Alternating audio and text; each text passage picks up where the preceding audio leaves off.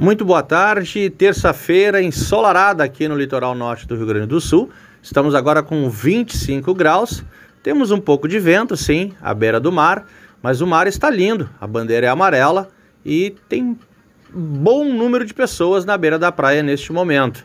A tendência é que tenhamos mais do que 1 grau, 26 graus, mas possibilidade de chuva nenhuma no litoral norte, a não ser a partir de domingo provavelmente, mas também chuvas de verão.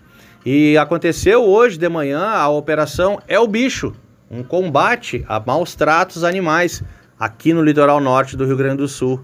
A 23ª Delegacia Regional da Polícia Civil, responsável pelo litoral, deflagrou nessa terça-feira a operação É o Bicho para coibir maus tratos contra animais. As ações são realizadas em 17 cidades, vai desde Mostardas até Torres.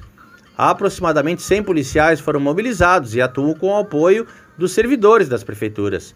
Até o final dessa manhã, eles já haviam inspecionado 72 locais, a partir de denúncias encaminhadas à delegacia. A diretora da 23ª Delegacia Regional, a delegada Sabrina Defente, disse que a operação está sendo realizada em alta temporada porque nesse período aumentam os casos relacionados a maltratos e abandonos. Ela comentou: Nessa época do ano, essas denúncias aumentam, em virtude que muitas famílias acabam se deslocando para o litoral com seus animais depois o abandonam. A gente quer, através desse trabalho, conscientizar que as pessoas não podem abandonar seus animais. Pretendemos manter essas ações durante todo o ano.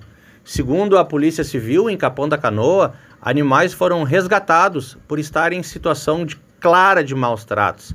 A delegada salientou que se encontravam em locais que não foram localizados os responsáveis.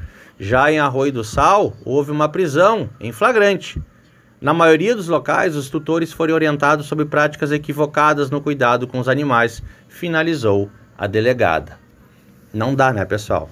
Não dá para trazer e abandonar.